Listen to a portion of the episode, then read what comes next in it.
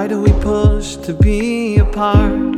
Why don't we be a part of something? Something that is so much stronger. Why are we silent in our pain? Why don't we join to see it?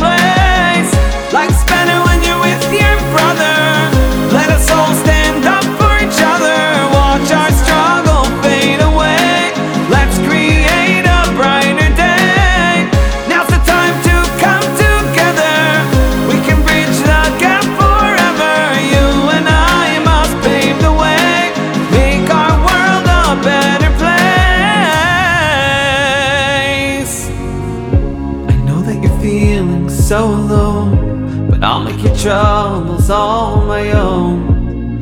Picking up those broken pieces, building you up to find your strength. You can be confident.